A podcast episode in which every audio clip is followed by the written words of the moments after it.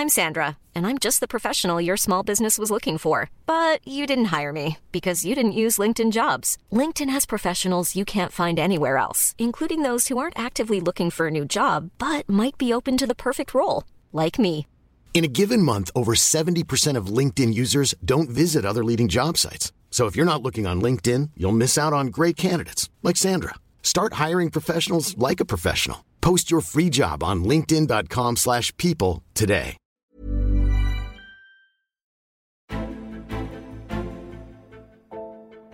Herzlich willkommen zu einer neuen Ausgabe von Extra Time, dem Eurosport Podcast. Heute mal wieder mit einem prominenten Gast, einen, den ihr kennt, weil er besonders im Winter bei Eurosport seit vielen Jahren omnipräsent ist, den ihr jetzt aber noch besser kennenlernen werdet. Herzlich willkommen dem ehemaligen Skisprung-Bundestrainer und neuen Eurosport-Experten Werner Schuster. Hallo, Herr Schuster, ich grüße Sie. Hallo zusammen. Willkommen erstmal nochmal im Eurosport-Team. Ähm, freuen uns wirklich sehr, dass Sie mit an Bord sind. Am vergangenen Wochenende ist ja Ihre Eurosport-Karriere angegangen. Es ging los, äh, erstes Weltcup-Springen in Wiesla. Sie am Mikrofon mit dem Kollegen Matthias Bielek. Wie hat es sich angefühlt? Ähm, wie waren Sie zufrieden mit Ihrer eigenen Performance an diesem ganzen Wochenende? Ich würde noch nicht von einer Eurosport-Karriere sprechen. Auch mir hat es natürlich gefreut, dass ich hier angefragt wurde. Und äh, ich denke mir gerade in Corona-Zeiten, wenn man nicht so viel reisen kann, wenn man auch viel aus dem Studio machen muss, mhm. habe ich keine so schlechten Voraussetzungen hier, doch weil ich doch den Zirkus kenne, elf Jahre am Trainerturm stand, eigentlich sogar zwölf mit der Schweiz und dann, wie gesagt, mhm. diese, die Sportler noch kenne, die Trainerkollegen kenne und äh, sehr aktuell noch drin bin. Und äh, ja, es hat mich sehr gefreut, dass ich angefragt wurde und versucht, mein Wissen bestmöglich und verständlich weiterzugeben. Äh, der Matthias Bielek hat mir super geholfen und ja, was ich so gehört habe, zumindest von meinen Freunden, aber die haben sich wahrscheinlich nicht getraut, aber die haben zumindest gesagt, es war in Ordnung und ich hoffe, dass es äh, vielen Fans gefallen hat. Ich glaube, das, äh, das kann ich auch so als Feedback äh, mal weitergeben. Wir haben eigentlich nur positive Rückmeldungen bekommen. Von daher, das war, glaube ich, ein sehr, sehr guter, sehr, sehr guter Auftakt. Was hat Sie gereizt an dieser ähm, ja, neuen, neuen Farbe auch in Ihrer Karriere, jetzt den, den TV-Experten und Co-Kommentator zu geben? Ja, wie gesagt, ich denke, Skispringen ist ja doch ein recht exklusives Sportart. Äh, es ist äh, sehr komplex gewesen, immer schon, aber es ist im Moment noch komplexer geworden. Und es ist wichtig auch, dass, dass die Fans zu Hause wissen, was, was geht dort ab. Ich möchte einfach äh, auch die Faszination der Sportart ein bisschen erklären, die Zusammenhänge ein bisschen erklären und, und einfach hier auch diesen Enthusiasmus ein bisschen weitertragen. Ich kenne das, wie gesagt, von, von vielen Facetten als Athlet, als Nachwuchstrainer, als Nationaltrainer und das mit verständlichen Worten wirklich auch versuchen, den, dem breiten Publikum näher zu bringen, das ist eine riesen Herausforderung, das, das versuche ich und, und von dem her hoffe ich, dass das noch in den nächsten Wochen und Monaten noch ab und zu ganz gut gelingen wird. Sie arbeiten ja auch weiterhin ähm, noch als Trainer. Können Sie uns so ein bisschen äh, mit reinnehmen? Wie wird da Ihr Alltag aussehen im, im kommenden Skisprung-Winter und wie verändert er sich dann, dann auch im Vergleich zu den äh, der letzten vielen Jahre, wo Sie, wo Sie ja hautnah dabei waren als Trainer? Ja, in Zeiten wie diesen sollte man nicht zu weit vorausplanen, da weiß man mhm. noch nicht genau, was kommt. Äh, wie gesagt, ich habe ja ein Jahr nach dieser sehr intensiven Phase als Nationaltrainer und als Bundestrainer, wie gesagt, mal ja, ein bisschen kürzer getreten, habe auch viel reflektiert und habe mich wieder entschieden, dass ich zu meinen Wurzeln zurückkehre. Ich bin ja auch ausgebildeter Nachwuchstrainer, bin wieder an die Schule, an das Skigymnasium Stamms zurückgekehrt, habe wieder eine Gruppe von 14-jährigen Burschen mhm. und lerne es auch wieder von der, von der, von der versuche von der Pike auf das Sportart wieder näher zu bringen. Aber das sind, wie gesagt, noch, noch Schüler, gerade zum Übergang ins Jugendalter. Die springen teilweise auf 60 Meter Schanzen, versuchen sich gerade an den, auf der 90 Meter Schanze und von dem her habe ich hier da meinen Plan, aber es ist, wie gesagt, das eine oder andere Wochenende wirklich auch möglich, wirklich den Kontakt zu halten. Ich arbeite auch als Berater von Gregor Schlierenzauer und mhm. versuche auch Gregor ein bisschen zu helfen.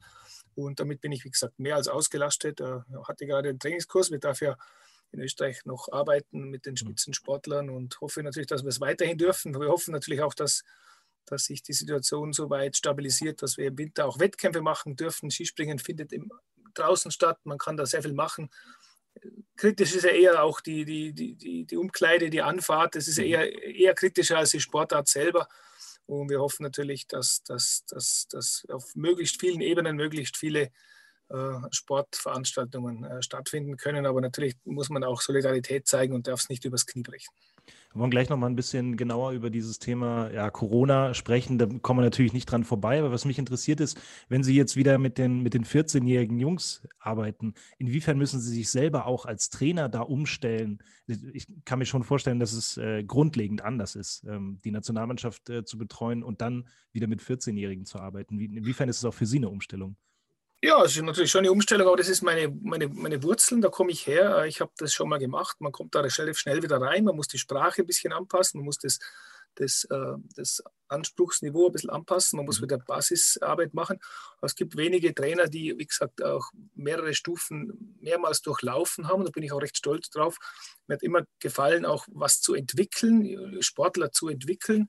Und es ist mir nie darum gegangen, nur äh, am Rand zu stehen und mit dem weltbesten Sportler äh, sich zu brüsten und sagen, ich, äh, ich war dabei, sondern auch wirklich auch mit einer Vision über einen längeren Zeitraum einfach Elemente, Teilelemente zu entwickeln und dann wirklich auch den Sportlern äh, ja, ein Lächeln auf, auf, die, auf die Lippen oder ins Gesicht zu zaubern. Und von dem her ist es eine Umstellung, aber dadurch, dass ich schon mal gemacht habe, dass es meine Wurzeln sind, ist es äh, ist es nicht so schwer. Wie gesagt, ich habe eine engagierte Burschen und, und wie gesagt, das hat mir immer schon Spaß gemacht und macht mir auch wieder Spaß. Jetzt wollen wir nochmal auf die, auf die Corona-Pandemie schauen. Ist ja so eine besondere Komponente in diesem, in diesem Winter. Jetzt hatte schon vor dem zweiten Springen, jetzt am Wochenende in Kusamo, schon, schon große Auswirkungen. Österreich kommt mit dem B-Kader. Ähm, die Russen werden gar nicht teilnehmen. Alles durch positive Corona-Tests, unter anderem ja auch äh, äh, Herr Stierenzauer. Ähm, kann das auf Dauer gut gehen mit, mit diesen Gegebenheiten oder werden wir, ähm, werden wir irgendwann komplette Ausfälle von Springen wahrscheinlich erleben in diesem Weltcup-Winter? Das kann ich nicht prognostizieren und ich hoffe natürlich das Beste. Ich habe das letzte Mal schon gesagt in der Sendung, ich habe das Konzept der FIS, und da haben sich sicher viele Leute Gedanken gemacht, äh, als sehr mutig bezeichnet. Ich mhm. hoffe, dass, es nicht, dass wir nicht einmal da sitzen und wir sagen, das war Übermut. Äh, es ist natürlich weiterhin nicht einfach in Zeiten wie diesen von Wochenende zu Wochenende in verschiedene Länder zu reisen. Es kommen aus, aus vielen Ländern Sportler, Betreuer zusammen. Und der Stab ist ja nicht klein. Da sind ja 60, 70 Sportler, dann nochmal das Gleiche an Betreuern. Und dann ist es einfach schon von der statistischen Wahrscheinlichkeit sehr groß, dass da irgendjemand auch positiv ist, weil es muss ja auch, es findet ja abseits auch ein Training statt. Äh, die Leute kehren in ihre familiär, familiären Blasen zurück und da weiß man nicht, was genau passiert. Hoffen wir, dass niemand mehr dazukommt. Äh, meines mhm. Wissens ist ja auch so in Finnland die Bestimmungen sehr strikt. Äh, und, und wenn dann noch jemand vor Ort positiv getestet wird, dann kann es auch mal andere Teams erwischen. Im Moment ist es natürlich äh, fürchterlich, dass, dass es gleich so ein renommiertes Team erwischt. Und ich weiß auch, ich habe mit Gregor in Kontakt, ich weiß auch von dem Team, gerade das österreichische Team hat wirklich sehr, sehr gewissenhaft sich mit dieser Thematik auseinandergesetzt und, und hat wirklich alles Menschenmögliche gemacht und es ist trotzdem passiert. Also man muss auch demütig sein und sagen, äh, wir haben nicht, wir, tun alles, aber wir haben nicht alles im Griff. Und von dem her kann man nur hoffen, dass, dass keine weiteren Fälle dazukommen, weder in Österreich noch sonst irgendwo, damit es damit es nicht zu weit wettbewerbsverzerrend ist. Aber es ist definitiv äh, eine, sehr heikles, eine sehr heikle Mission, die vor, vor uns liegt. Mhm. Ich würde das ganz gerne mal vergleichen, ähm, die, die Situation. Äh, Corona hat ja Auswirkungen auf jede Sportart. Jetzt, wenn wir mal den, den größten Sport in Deutschland nehmen, Fußball, da hat dass keine Zuschauer im Stadion sind, schon relativ große Auswirkungen auch auf die sportliche Leistung. Das Spiel ist ein bisschen anders geworden. Ähm, der Einfluss der Zuschauer fehlt eigentlich. Wie groß ist diese Komponente im Skispringen, wenn da jetzt unten ähm, keine 15.000, 20.000 Menschen im, im Kessel unten auf die Springer warten? Ja, ist auch vorhanden, aber ich würde sagen, nicht ganz so stark wie im Fußball. Also es ist, äh, man sieht ja in der Übertragung, wenn man ein Tennismatch schaut oder ein Fußballmatch mhm. schaut, äh, wenn was Besonderes passiert und, und keiner ruft und es passiert gar nichts, dann ist es schon sehr, sehr komisch, auch als Fernsehzuschauer. Klar, wenn man das Formel 1 Rennen schaut, dann ist es nicht so dramatisch, weil da würde man auch die Zuschauer nicht so jubeln hören. Mhm. Skispringen ist irgendwo mittendrin. Also man, man, äh, der Abstand Publikum äh, zu den Sportlern ist auch, äh, sage ich mal, mittelgroß und, und der Sportler selber hört ja im, im Helm eigentlich nichts. Nur hinterher, wenn natürlich unten, wenn man gerade an die Top-Springen denkt, Zakopane, Oberstdorf, Bergisel, wo wirklich sehr, sehr viele Zuschauer eine Welle der Begeisterung auslösen, da ist es natürlich schon auch dieser extra Kick Adrenalin und Energie, der jetzt diesmal fehlt. Aber es ist auch ein Abwägungsprozess. Es ist für die Verbände enorm wichtig, dass, dass Sportveranstaltungen stattfinden, dass, dass die Sponsoren nicht verloren werden, dass, dass hier auch Gelder lukriert werden und es ist nicht optimal, ähnlich wie beim Fußball, aber es ist noch schlechter, wenn man gar nichts stattfindet. Deswegen müssen wir das Beste hoffen und dass die Konzepte so weit greifen, dass man den Weltcup mehr oder weniger über die Bühne kriegt. Jetzt ist es ja mit Sicherheit für die, für die Springer auch ähm, immer ganz schön, wenn viele Fans da sind. Ich stelle mir das auch aus äh, Gründen der Eigenmotivation sehr, sehr hilfreich vor.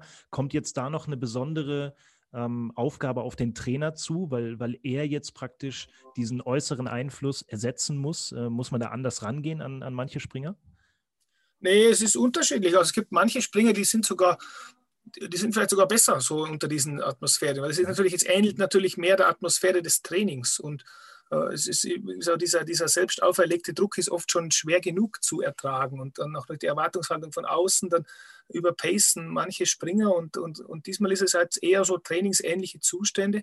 Äh, es ist vielleicht, gerade für jüngere Sportler ist es sogar leichter Fuß zu fassen. Ich, ich glaube eher, dass die, die älteren Sportler, die, die etablierteren Sportler, dass die auch diesen Adrenalinkick eher brauchen wie die jüngeren Sportler. Das sieht man auch im, im Tennis, sage ich mal, wenn, wenn so ein, so ein so ein Federer oder so ein Nadal oder so ein Djokovic, die, die sich die auch mit dem Publikum spielen und mhm. auch die, die, die das Publikum auch teilweise nutzen für, die eigenen, für den eigenen Gemütszustand und für den eigenen Adrenalinzustand. Und, und, und, und so ein Sportler, der schon länger dabei ist, der, der, der genießt ja das Bad in der Menge. Und von dem her ist es für die vielleicht etwas schwerer für, als, wie, als für die im Vergleich, verglichen mit den jungen Sportlern, die ja eh schon so nervös hinkommen und eigentlich hier eigentlich fast schon Trainingsstätten ähnliche äh, Bedingungen vorfinden. Also wie gesagt, ich denke mir, man muss einfach auch immer wieder abwägen und sagen, immer wieder dankbar sein, wenn überhaupt ein Wettkampf stattfindet. Absolut.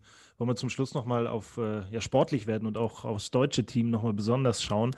Jetzt lief es ja am Wochenende, ähm, kann man schon sagen, sehr gut. Zum Auftakt äh, Doppelsieg im Einzelspringen, ähm, Podium auch im, im Teamwettbewerb. Hatten Sie das erwartet, dass es gleich so losgeht, mehr oder weniger mit so einem Paukenschlag?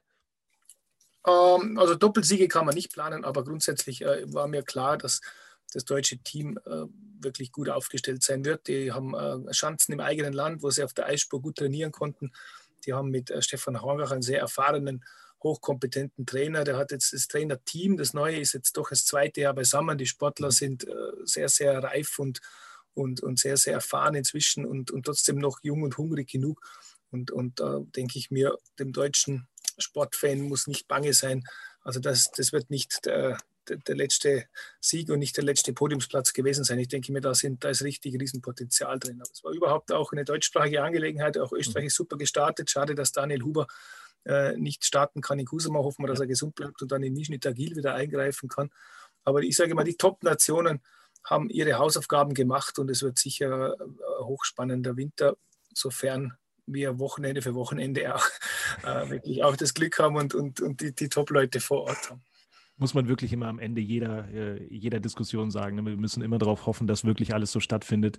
Ähm, zwei, drei Fragen noch zu, zu den einzelnen Jungs. Markus Eisenbichler, äh, super losgelegt in diesem Winter, wirkte auch sehr, sehr in sich ruhend und sehr stabil in seinem ganzen Auftreten. Könnte das jetzt äh, so sein Winter sein, ähm, wo er so richtig durchstartet, wo er vielleicht auch ganz oben dann, äh, dann angreift und vielleicht äh, einen Gesamtweltcup gewinnt oder eine Tournee oder solche Geschichten? Ich weiß, kann man schlecht planen, aber ähm, kommt er dafür in Frage? Ja, würde ich schon sagen. Es hat ja schon ein bisschen darauf hingedeutet in Insiderkreisen, dass man, wenn man die, die, die Ergebnisliste der deutschen Meisterschaften gesehen hat, da hatte er ziemlich viel Vorsprung und ist von einer wahnsinnig niederen Anfahrtsluke sehr, sehr weit gesprungen. Mhm. Und wenn ich so seine Sprünge gesehen habe in Wisslar, hätte ich das Gefühl gehabt, er ist auch mit fehlerhaften Sprüngen relativ weit noch gesprungen. Und der allerletzte Sprung, der war ziemlich gut und da hat er sich dann auch ein bisschen abgesetzt. Also man sieht, in diesem Sprung steckt enormes Potenzial. Das letzte Wort ist sicher noch nicht gesprochen. Es gibt ein paar Konkurrenten, die vielleicht noch äh, besser werden. Einer ist eh mit ihm im Zimmer, der Karl Geiger, aber mhm. es gibt auch andere Nationen, wo ich glaube, vielleicht noch nicht alle Karten aufgedeckt haben. Aber, aber an Markus Eisenbichler muss man erstmal vorbei. Und so wie ich ihn kennengelernt habe, gerade wenn er mit diesem Start, mit diesem Sieg im Rücken, er hat ja doch letztes eine schwere Saison, äh, der wird ihm so viel Kraft geben, dass ich denke, äh, mit ihm ist jetzt an jedem Wochenende zu rechnen. Ganz zum Schluss noch äh, zwei Personalien, auf die viele Fans besonders schauen, ähm, weil es sie freut, dass sie wieder dabei sind. Andreas Wellinger, Severin Freund äh, sind wieder ähm, im Team. Was kann man von den beiden erwarten? Oder sollte man einfach glücklich sein, dass sie in, in diesem Winter einfach wieder von der Schanze springen? Ja, am meisten werden sie es von sich selber erwarten. Bei Severin, der jetzt doch eine lange, eine lange Pause machen müssen nach zwei, nach zwei Verletzungen. Der ist letztes Jahr wieder rangekommen und hat ein paar Punkte gemacht. Der möchte sicher nochmal äh, zur Heim-WM äh, sich qualifizieren. Die, die, das Karriereende ist dann nicht mehr so weit weg. Ich weiß nicht, ob er, wie weit er dann, ob er überhaupt bis Olympia plant und ob er wie weit er darüber hinaus plant. Und ich denke mir, äh, dass, dass da auch, dass er von sich speziell auch mehr erwartet. Er war ja schon recht nah dran im ersten Durchgang mit seinem 15. Mhm. Platz. Äh, jetzt kommt aber auch eine Chance mit Kusamo, da, da, hat er ein paar Mal gewonnen, die liebt er. Also da werden wir schauen, ob er, ob er wirklich diesen, diesen Top 15 Platz vielleicht äh, auf seiner, einer seiner Lieblingschancen nachholen kann. Bei Andy Wellinger würde ich sagen, der ist noch deutlich jünger, der hat noch länger Zeit, mhm. aber gerade auch er äh, ist sehr hungrig, hat wirklich ein Jahr pausiert und möchte natürlich schon schnellstmöglich anschließen. Von dem her äh, hat mir Andy Wellinger hat jetzt noch nicht aufgezeigt bei der ersten Station und, und wird noch Zeit brauchen, aber gerade die beiden Sportler sind so ehrgeizig und die haben ja nicht trainiert, um 30. zu werden oder 40. Die wollen ja wirklich vorne rein. Ich denke mir, die Fans werden Geduld brauchen und, und spezielle Sportler werden selber mit sich sehr, sehr viel Geduld brauchen und die werden sicher die volle Unterstützung kriegen. Hoffentlich können sie die Skisprung-Szene möglich, möglichst zeitnah wieder bereichern. Wunderbar. Das ist ein sehr schönes Schlusswort. Werner Schuster, vielen Dank für das Gespräch. Wir werden das beobachten, äh, wie es bei Wellinger und Freund läuft und natürlich bei Eisenbichler und bei all den anderen. Aber natürlich äh, freuen wir uns auch auf Sie am Mikrofon bei Eurosport. Sehr bald schon wieder. Vielen Dank fürs Gespräch, Werner Schuster. Ja, danke schön. Einschalten nicht vergessen. Kusamo, Wetterbericht ist gut. Äh, Freitag geht es wieder weiter. Wunderbar. Also, viele Grüße nach Österreich. Ähm, auf bald, sage ich mal. Ciao. Ciao.